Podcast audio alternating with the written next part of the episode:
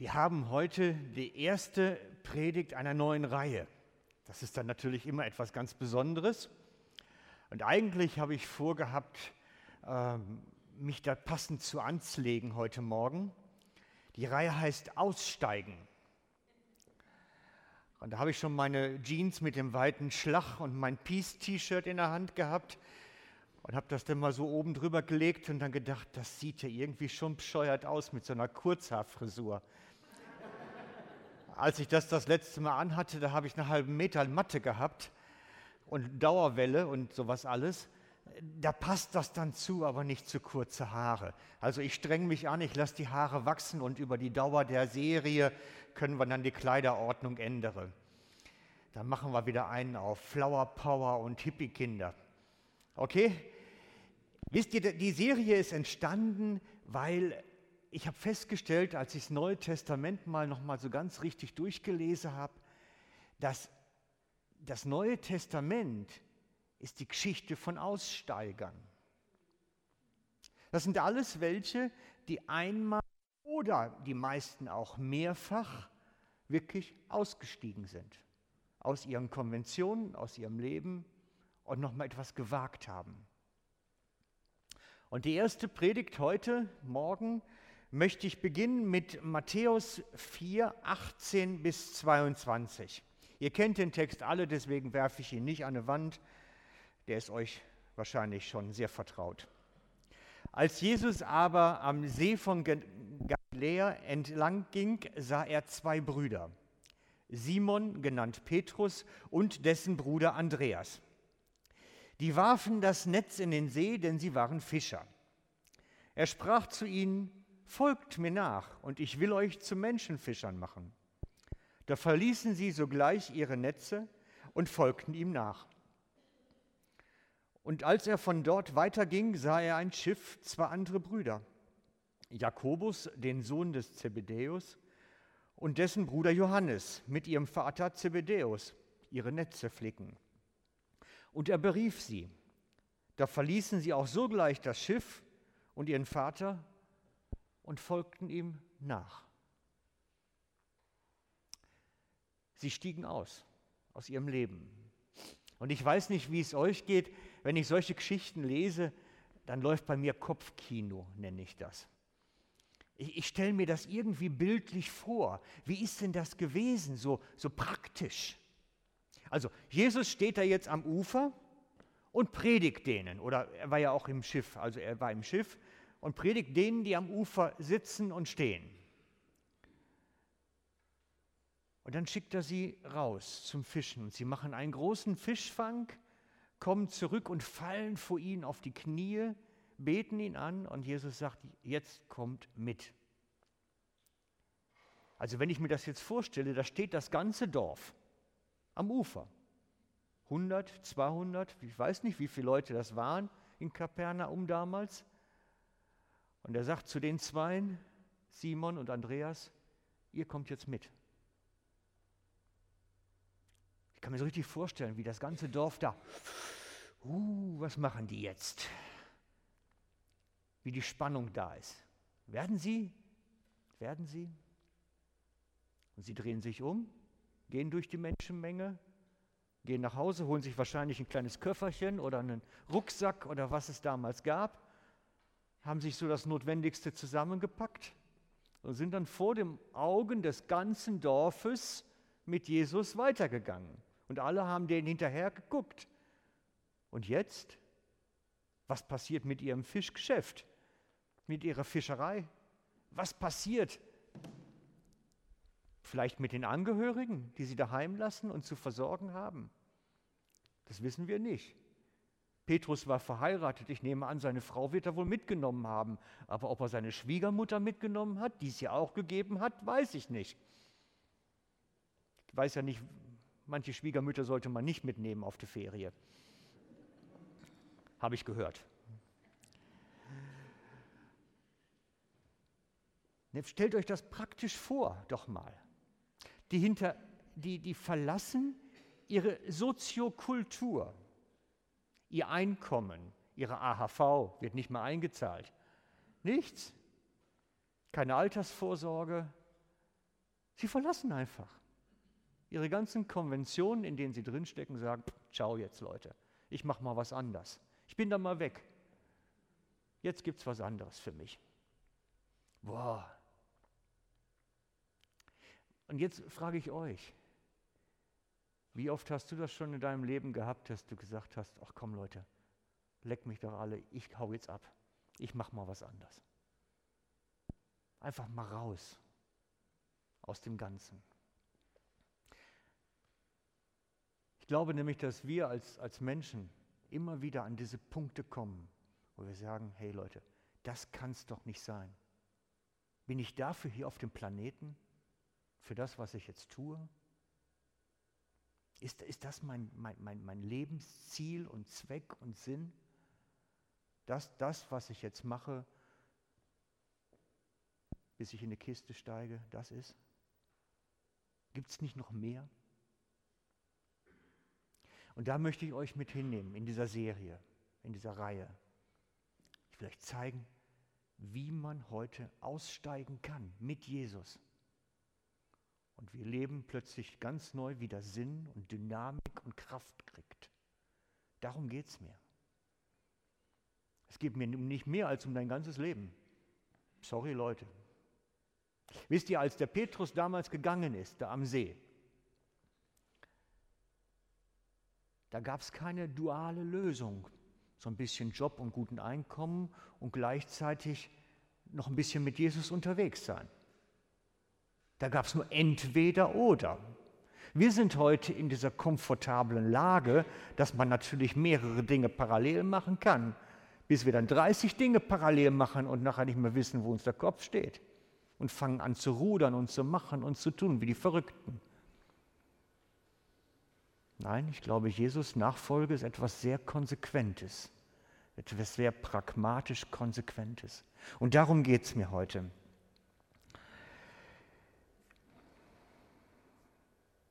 Jesus steht am See und nimmt sie einfach mit. Sagt, komm jetzt. Und wenn ich das jetzt auf unser Leben transferiere, ich habe Zeiten gehabt, da habe ich im Büro gehoppt, im Großraumbüro, und habe mir gedacht, oh Mann, wäre das schön, wenn Jesus hier stände und sagt, komm jetzt mit. Hey, das hat mir so gestunken zum Teil, da zu hocken. Dann wird doch das Leben mal wieder ein bisschen Kraft und Dynamik kriegen und nicht so fad sein. Aber was wäre denn wirklich, wenn er jetzt heute Nachmittag beim Kaffee plötzlich bei euch im Wohnzimmer steht und sagt, packen Bündel zusammen, wir gehen jetzt los. Oh, dann kommen natürlich die Überlegungen. Geht denn das überhaupt? Kann ich das überhaupt? Was wäre, wenn? Muss man sich da nicht erst vorbereiten? Muss man da nicht erst eine dreijährige Schule machen und sich nach einem Diplom an der Wand hängen? Nein, Jesus streckt einfach seine Hand aus und sagt, komm doch mit, komm doch mit. Ich zeige dir einen neuen Weg, einen anderen Weg. Und ich glaube, dass er das machen möchte mit euch. Euch diese Hand entgegenstrecken und sagen möchte, komm doch mit. Jetzt aufs Wasser. Trau dich. Wisst ihr, als Petrus und Johannes, Petrus und Andreas und Johannes und Jakobus damals ihre Schiffe verließen, da haben sie ihre Autonomie also dieses Ich gestalte mein Leben selber, nämlich an das abgelegt. Gesagt, ich vertraue jetzt Jesus, dass wir morgen früh ins Morgen haben und auch morgen Abend auch wieder zum Abendessen haben. Ich vertraue jetzt Jesus, der kümmert sich jetzt. Nicht mehr ich, sondern er. Petrus war Unternehmer, dem gehörte dann, ich weiß nicht, wie viele Schiffe er hatte und wie viele Angestellte der legt sein Unternehmertum an die Seite und ordnet sich Jesus unter. Und wenn Jesus sagt, wir gehen jetzt eben mal da lang, dann gehen wir halt da lang. Da konnte er nicht mehr leiten und machen und tun. Er ordnet sich unter. Er ist wieder einer von anderen. Er lässt sich sagen, wo es hingeht.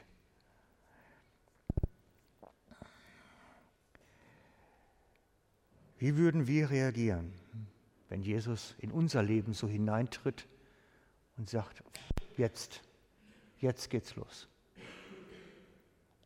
Das ist natürlich eine hypothetische Frage. Kann man sich schlecht vorstellen, wie das wäre. Aber vielleicht, vielleicht will es ja. Vielleicht will er es ja. Weil ich glaube, dass Gott ein Gott ist, der uns herausrufen will. Nicht einmal, sondern immer wieder. Immer wieder herausruft. Wenn ich mir das jetzt mal an der Lebensgeschichte von Petrus anschaue, wenn man da mal so ein Raster drauf legt, stellt man nämlich fest, dass Petrus einer gewesen ist, der immer wieder gefordert wurde. Petrus wurde aufgefordert, sein Dorf zu verlassen, seine, seine ganze Geschichte, die er dort hat, sein Unternehmen zu verlassen und mit Jesus zu gehen. Petrus wird aufgefordert, in dem Boot, tritt hinaus aufs Wasser. Er wird losgeschickt mit den anderen Jüngern in die Dörfer zum Evangelisieren. Trau dich, geh los, ohne Päckchen, geh jetzt. Und so wurden die ganzen Jünger, die mit Jesus unterwegs waren, immer wieder herausgefordert, so einen Vertrauensschritt aufs Wasser zu gehen, ins Unbekannte. So einen Vertrauensschritt, ich bin bei euch, geht jetzt.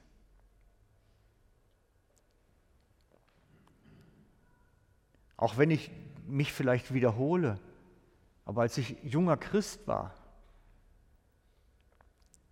hatte ich wirklich den ganz starken Gebetseindruck, dass Gott mich als Missionar gebrauchen wollte. Und es wurde dann irgendwann so verdichtet, kam das denn, dass ich wusste, ich muss nach Sibirien. Hinten Ulaanbaatar oder noch ein bisschen weiter östlich am Aralsee, irgendwo da, da will mich Gott gebrauchen. Und ich habe mir dann zwei Koffer gepackt, weil ich wusste, da kommen jetzt irgendwie die Tage Flugtickets mit dem Umschlag von der Post. Ich habe zwar keine Ahnung gehabt, wer mir die schicken sollte, aber das war so klar, da müssen Flugtickets unterwegs sein zu mir. Und habe dann in meinem Zimmer, in meiner WG, immer zwei Koffer stehen gehabt, tagelang, gepackt, weil da kommt jetzt ein Flugticket, ich muss los.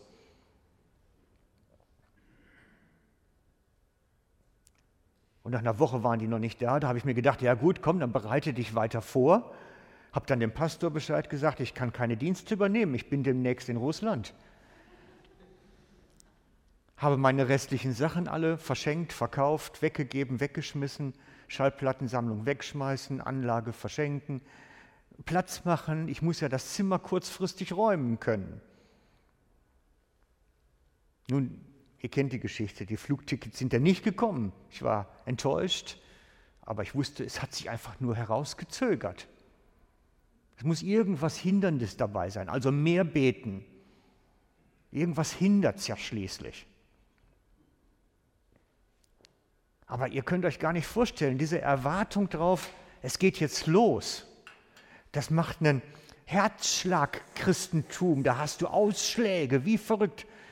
Da kannst du richtig so eine Herzkurve auf so einem Messgerät in einem medizinischen Institut anschließen.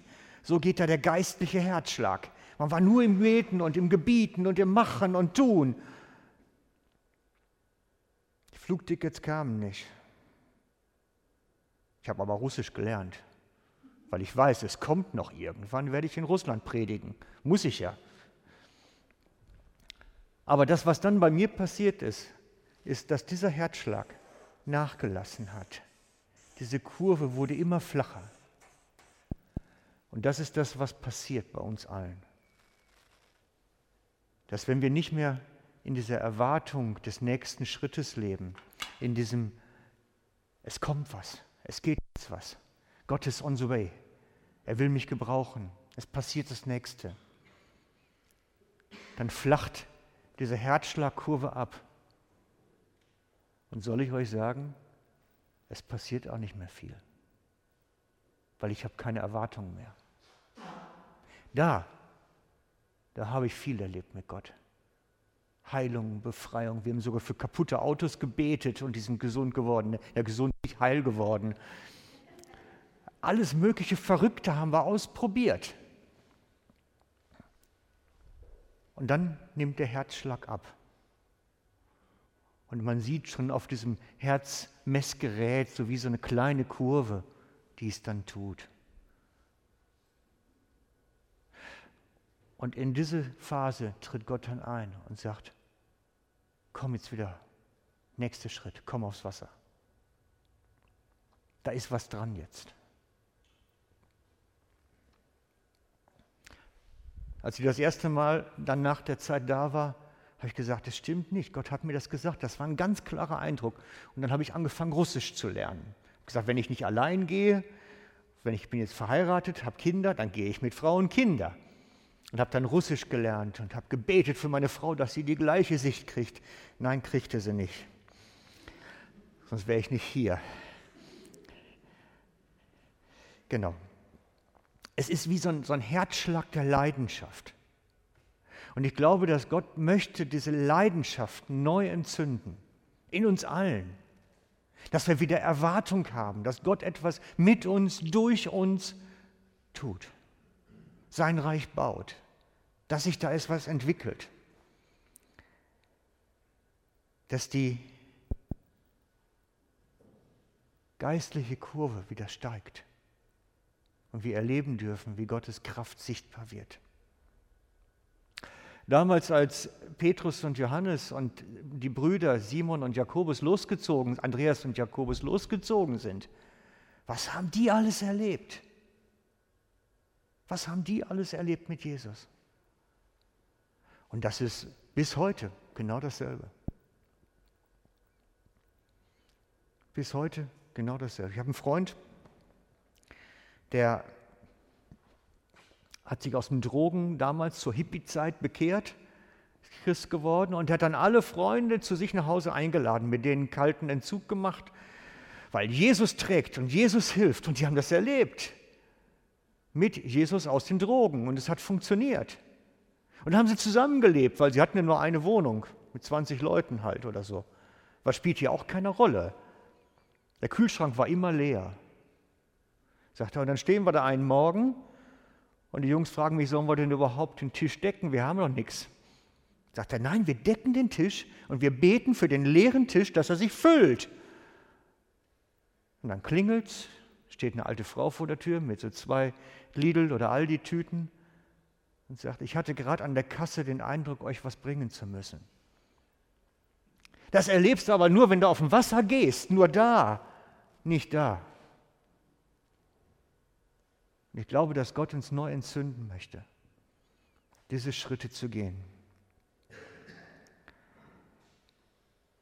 Und ich möchte euch einladen, lasst dich herausrufen. Nicht irgendeine verrückte Geschichte. Wir brauchen jetzt nicht alle Hippies werden und mit dem alten VW-Bully durch die Gegend fahren, auch wenn das cool ist. Aber mal einmal anhalten, und fragen, Jesus, was ist so mein nächster Schritt? Was ist das, wo du mit mir jetzt hin möchtest? Was ist das, wo du mich herausforderst, aus Wasser zu treten? Und glaubt mir, es ist mit Sicherheit für jeden was dabei, weil wir einen Gott haben, der uns herausfordert aus dem Einerlei, aus dem Gewöhnlichen. Und das ist keine Frage vom Alter. Keine Frage vom Alter. Solange wir nicht gestorben sind, ist Jesus mit uns auf dem Weg. Und da ist irgendwas, was dann passieren wird. Sonst hätte er uns abberufen. Und darum denke ich, dass das für jeden ist und nicht nur für einige wenige. Aber ich rede auch gleich über die Kosten. Es wird dich etwas kosten. Mit Jesus losziehen ist nicht gratis. Denn ich lasse ein altes Leben mit allem, was dazugehört, zurück. Petrus sagt später dazu, in Matthäus 8, 18, nein, das stimmt nicht, das ist die falsche Stelle. Ich habe zu schnell weitergescrollt, glaube ich. Nein, ich habe den Text nicht. Er sagt jedenfalls später, siehe, wir haben alles verlassen. Das ist seine Feststellung. Wir haben alles verlassen. Und ich glaube, dass das bei uns genau das Gleiche ist. Wisst ihr, ich, ich will mal ehrlich sein zu euch, also offen, transparent und ehrlich. Gott hat mich in meinem Leben oft herausgefordert zu einem nächsten großen Schritt. Mich oft herausgefordert, gesagt, komm jetzt, trau dich, ich habe da was vorbereitet. Und es hat mich immer sehr viel gekostet. Das letzte Mal, als ich von, von Baselbiet ins Mittelland gezogen bin, hat es mich 35.000 Franken gekostet. Das war unser Ersparnis, das ich noch auf der Kasse hatte. Das war weg nachher. Ich kann jetzt die ganzen Begleitumstände, wie das entstanden ist, nicht dazu sagen, aber jeder große Schritt hat mich richtig viel gekostet. Aber ich möchte nicht einen missen, nicht einen. Weil die Gegenwart Gottes heißt, ich lebe die Kontrolle über mein Leben in seine Hände. Und ich lege meine Kontrolle über mein Leben ab, wieder mal. Und da hängt es bei uns meistens. Wir wollen die Kontrolle behalten. Wir sind Control Freaks. Alle miteinander. Das ist im Fleisch, glaube ich, drin. So schreibt es jedenfalls Paulus, äh, doch Paulus im Römer. Dieser Wunsch danach, alles in dem Griff zu haben, in der Hand zu haben, die Kontrolle zu behalten, ist in uns angelegt. Das wollen wir. Und wenn Jesus sagt, komm jetzt, übernimmt er die Kontrolle. Und ich gebe sie ab. Und wenn wir singen, ich gebe dir mein Herz, dann beinhaltet das die Kontrolle. Und das fühlt sich nicht gut an. Das Kontrollverlust ist nicht gut. Aber das gehört dazu. Wer mit Jesus geht, erleidet Kontrollverlust über sein Leben.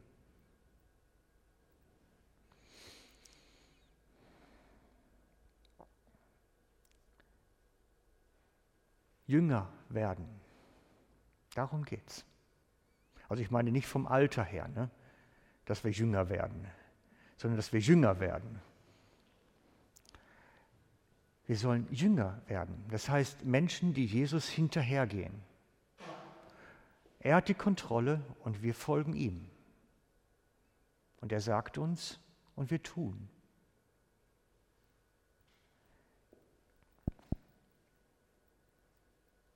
Wenn Jesus sagt, ich brauche dich in Timbuktu oder in Ulaanbaatar, heißt das, wir gehen. Pack den Koffer. Ich hätte noch einen hier. Ist noch zu füllen. Ein paar Unterhosen, Hemden, eine saubere Hose, alles andere kann man organisieren. Denn mit Jesus unterwegs sein heißt auch unterwegs sein. Leider. Ich hasse nichts mehr als Umzug, wisst ihr das? Ich hasse sie und weil ich so oft schon umziehen musste, weil Jesus mit mir auf dem Weg ist. Ich habe schon manchmal, ich habe letztens einen Zeitungsartikel gefunden, da hat einer ein Haus, ein Haus entwickelt, was man mitnehmen kann. Da kommt ein Sattelschlepper und ein Kran, packt das Haus auf den Tieflader und fährt sie an den nächsten Ort. Ich habe gesagt, das ist ein Pastorenhaus, das will ich haben. Da brauche ich keinen Umzug mehr organisieren, da kann ich einen Schrank gleich stehen lassen drin. Matthäus 8,18. Und ein Schriftgelehrter trat herzu und sprach zu ihm: Meister, ich will dir nachfolgen, wohin du auch gehst. Und Jesus sprach zu ihm: Die Füchse haben Gruben und die Vögel des Himmels haben Nester.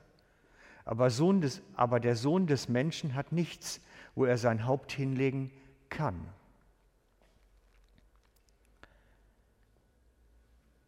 Es kommt einer zu Jesus, der sagt, ich will Jünger werden. Ich will mit dir sein. Und Jesus macht ein Gleichnis. Er sagt ihm, guck dir die Vögel an und den Fuchs an. Die haben ihre Haus, ihr Nest. Sie wissen, da schlafe ich heute Nacht. Aber sagt er, ich weiß es nie. Und wer dann bei mir ist, weiß das auch nicht. Wer mit Jesus unterwegs ist, der weiß nicht, wo er nächstes Jahr wohnt. Ich habe gestern lachen müssen, hat einer einen Termin bei uns in Church eingegeben für Ende 2018. Da habe ich gedacht, woher weiß der, dass der überhaupt noch hier ist? Das passte so richtig zur Predigt denn nachher. Hätte ja sein können, dass die Person dann nachher auch irgendwo in Südamerika haust oder so. Wer weiß das schon? Wer mit Jesus unterwegs ist, ist unterwegs. Das kann alles bedeuten. Das kann natürlich schon sein, dass wir da sind, alle noch. Aber es würde mich verwundern. Sehr. Weil Jesus uns da einsetzt, wo er uns braucht. Jünger gehen auch normalen Arbeitsstellen nach, wie alle anderen auch.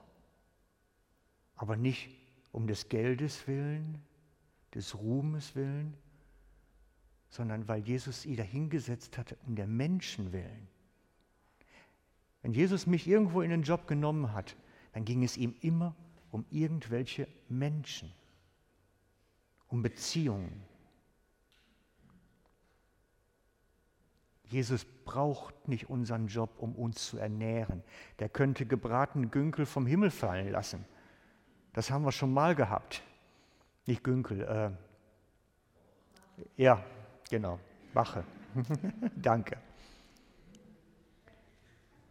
Kopfkino, ne? Ich habe mir immer vorgestellt, da fliegt sowas durch die Gegend und dann kommt ein Blitz vom Himmel, bitsch, schnell gebraten, tack runter. Da brauchen sie unten nur stehen, noch auffange. Kopfkino halt. Das muss man sich vorstellen. Gott kann alles uns geben, was wir benötigen, ohne dass wir jemals eine Not haben. Und wenn wir in bestimmten Aufgaben sind, sind wir das um der Menschen willen und nicht irgendweswegen anders. Kann man Christ sein, ohne Jünger zu sein? Kann man Christ sein, ohne Jünger zu sein? Römer 8:14. Alle, die sich vom Geiste Gottes leiten lassen, sind seine Söhne und Töchter, einschließlich dem Umkehrschluss. Wer sich nicht von Gottes Geist leiten lässt, ist nicht Kind Gottes. Es ist so brutal geschrieben von Paulus. Gottes Kinder werden geleitet durch Situationen, durch Reden Gottes, durch Eindrücke, durch verschlossene Türen und offene Türen, durch alles Mögliche. Gottes Kinder werden geleitet. Nur es gibt einige, die sagen, ich will aber nicht. Kennt ihr auch nur von den kleinen Kindern, die dann, die dann Spinat essen sollen. Ich will den Spinat nicht. Manchmal sind wir auch so. Christen können das auch. Ich will den Weg aber nicht gehen. Ja, das gibt's auch. Aber Gott kommt schon mit uns zum Ziel. Manchmal ein bisschen schmerzhafter, manchmal, weil wir es schnell genug verstehen.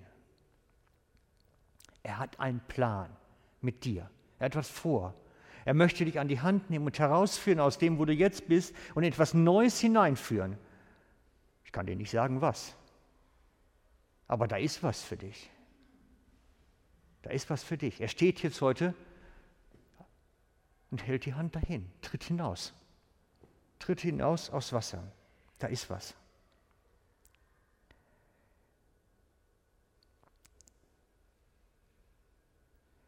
Wisst ihr,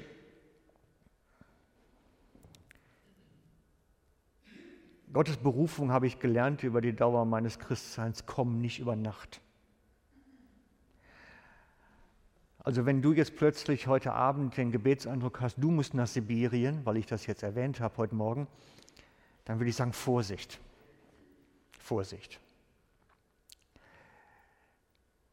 Was ich gelernt habe, ist, dass wenn Gott mit uns etwas vorhat, legt er das vorher auch in uns an. Das heißt, dann kommt plötzlich ein Eindruck von außen und der fällt auf vorbereiteten Boden. Das ist dann plötzlich kein neuer Gedanke, nichts Verrücktes mehr. Mich hat dieser, dieser Eindruck damals, dieser Sibirien-Eindruck auch nicht einfach so überkommen, als wenn man mit einem Blitz erschlagen wird, sondern das ist viele Monate vorher schon was gelaufen, was das dann wie auf einen vorbereiteten Boden hat fallen können. Und das ist das Gleiche bei euch auch. Gott hat etwas vor, aber es wird auf vorbereiteten Boden fallen. Das wird euch nichts völlig Verrücktes sein. Normalerweise. Natürlich kann das schon theoretisch, aber in Ausnahmen. Was ich sagen möchte, ich möchte euch ermutigen, auf Gott zu losse, wirklich hinzuhören. Was sagt er mir? Feinfühlig zu werden für Gebetseindrücke, für das Reden durch die Bibel zu euch. Ich möchte euch ermutigen, zu forschen, im Bibeltext wirklich zu fragen, Gott, was möchtest du mir jetzt damit sagen? Lies doch mal einen ganzen Abschnitt und am Ende frag dich mal, was möchtest du mir jetzt sagen? Was ist deine Botschaft für mich? Wirklich dieses Gottes lebendiges Reden in euer Leben hinein zu suchen. So vielfältig das ist. Das kann im Lobpreis sein, das kann im Bibellesen sein, das kann im Gebet sein. Gott redet so vielfältig. Ich habe einen Freund, der, der hört Gott wunderbar, nur im Wald, woanders nicht. Der kann Gott nur im Wald hören. Der geht durch den Wald und, und fühlt sich toll und, und öffnet die Seele dort und plötzlich bekommt er Eindrücke und kann beten und kann formulieren. Und jeder Mensch ist da anders. Entdecke, wie Gott zu dir redet und was er dir sagen möchte. Ich möchte euch wirklich ermutigen. Gott hat was vor mit deinem Leben. Es soll nicht alles so bleiben, wie es ist. Und das war es auch noch nicht. Und er will dich darauf vorbereiten, indem er redet, dir Eindrücke gibt, dir Gedanken gibt, dir etwas Wichtiges sagt. Und wer weiß, wo wir dann in einem Jahr alle sind. Oder erst recht miteinander unterwegs. Alle zusammen in so einem schönen Flower Power Car, wer weiß. Ich möchte mit euch jetzt gleich das Abendmahl feiern. Das Abendmahl hat Jesus seinen Jüngern ausgeteilt. Er hat nicht die ganze Bagage, die in der Stadt unterwegs war, eingeladen. Er hat gesagt, mit euch klustet's mich, das Mahl zu feiern. Und so sollten wir es auch handhaben. Das Mahl ist ein Gemeinschaftsmahl, das Jesus uns als Gemeinschaft gestiftet hat, weil er mit uns heute unterwegs ist, weil wir seine Jünger sind. Darf ich das Team schon mal bitten, nach vorne zu kommen?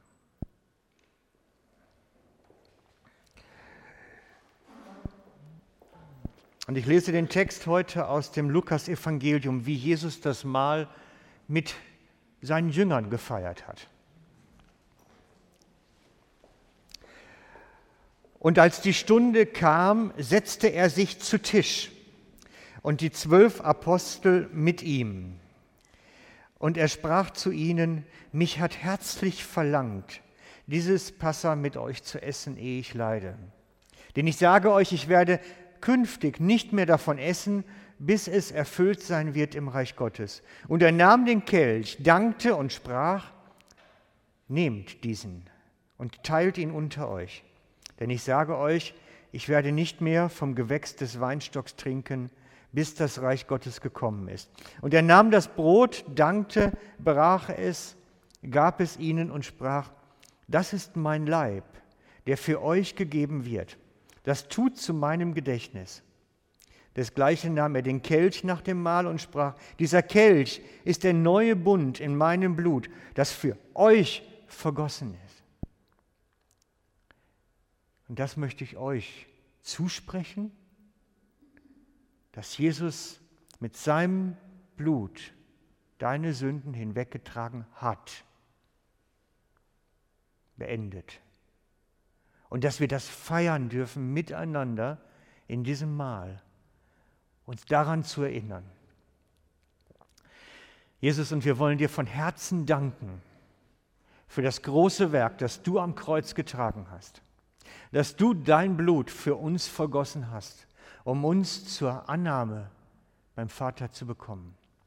Dass wir in Ewigkeit mit dir vereint sein dürfen, in Ewigkeit als Geschwister mit dir zusammen sein dürfen. Wir danken dir von ganzem Herzen, dass du dir diese Schmerzen auf dich genommen hast, dieses Leiden auf dich genommen hast, um uns zu befreien. Und wir können es uns nicht vorstellen, was es gekostet hat. Eine leichte Ahnung vielleicht. Und wir bitten dich, mache du dieses Mal groß in unserem Herzen. Amen.